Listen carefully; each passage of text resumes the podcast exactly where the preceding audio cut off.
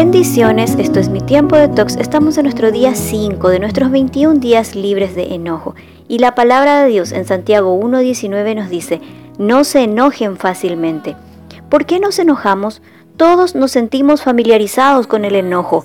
Ha estado en nosotros en los peores momentos de nuestra vida y también en los mejores, como en algunas vacaciones, algún cumpleaños, el clima, por situaciones que caen muy mal en el momento, pero luego olvidamos cuando todo marcha bien. El enojo en sí no es malo porque nos alerta de una injusticia y está bien enojarnos cuando, por ejemplo, nos tratan mal o cuando se comete una injusticia en nuestra contra. Pero lo malo es cuando el enojo daña relaciones o cuando interfiere en nuestro desarrollo personal. Pero ¿qué es lo que nos hace enojar? La respuesta común a esta pregunta es yo no me enojo fácilmente, me hacen enojar que es diferente, me provocan. Sin embargo, podemos ver que hay muchos tipos de provocaciones, por ejemplo, nos no hace lo que quiero, perdió mi club, el tráfico, las cosas no salen como quiero, etc. Pero debemos saber que estas provocaciones no son las que nos enojan en sí mismas, sino la manera en que interpretamos esas provocaciones son las que nos hacen enojar. Y sabemos que es así porque las razones por las que yo me enojo son distintas a las tuyas.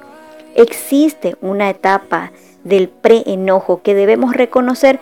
Por ejemplo, tengo hambre, estoy cansada, estoy agotada, me preocupa algo. Cuando sentimos algo de eso, el efecto de la provocación empeora. Pero lo importante no es la provocación o lo que te hace enojar en sí, ni el preenojo, sino la manera en que interpretas esa provocación y la valoración que ejerces sobre ella. Por ejemplo, lo hace a propósito, sabe que no me gusta, por eso lo hace, solo busca fastidiarme la vida, etc. Otra valoración es la generalización.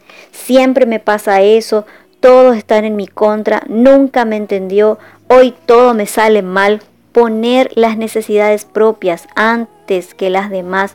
Por ejemplo, no me importa lo que le pasó, tiene que estar aquí.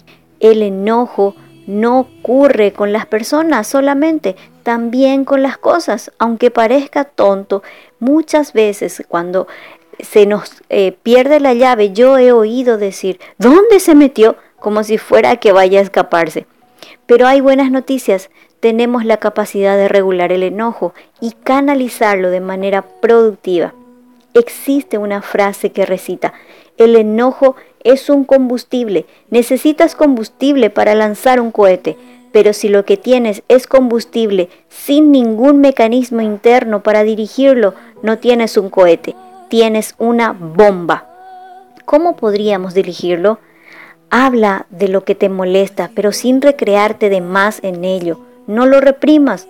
Busca otras alternativas, otra manera de ver las cosas. Reconoce las valoraciones que haces con relación al enojo y trabaja en ello. No generalices y recuerda la palabra de Dios en Proverbios 14:29. El que mantiene la calma es inteligente, el que se enoja fácilmente es un tonto.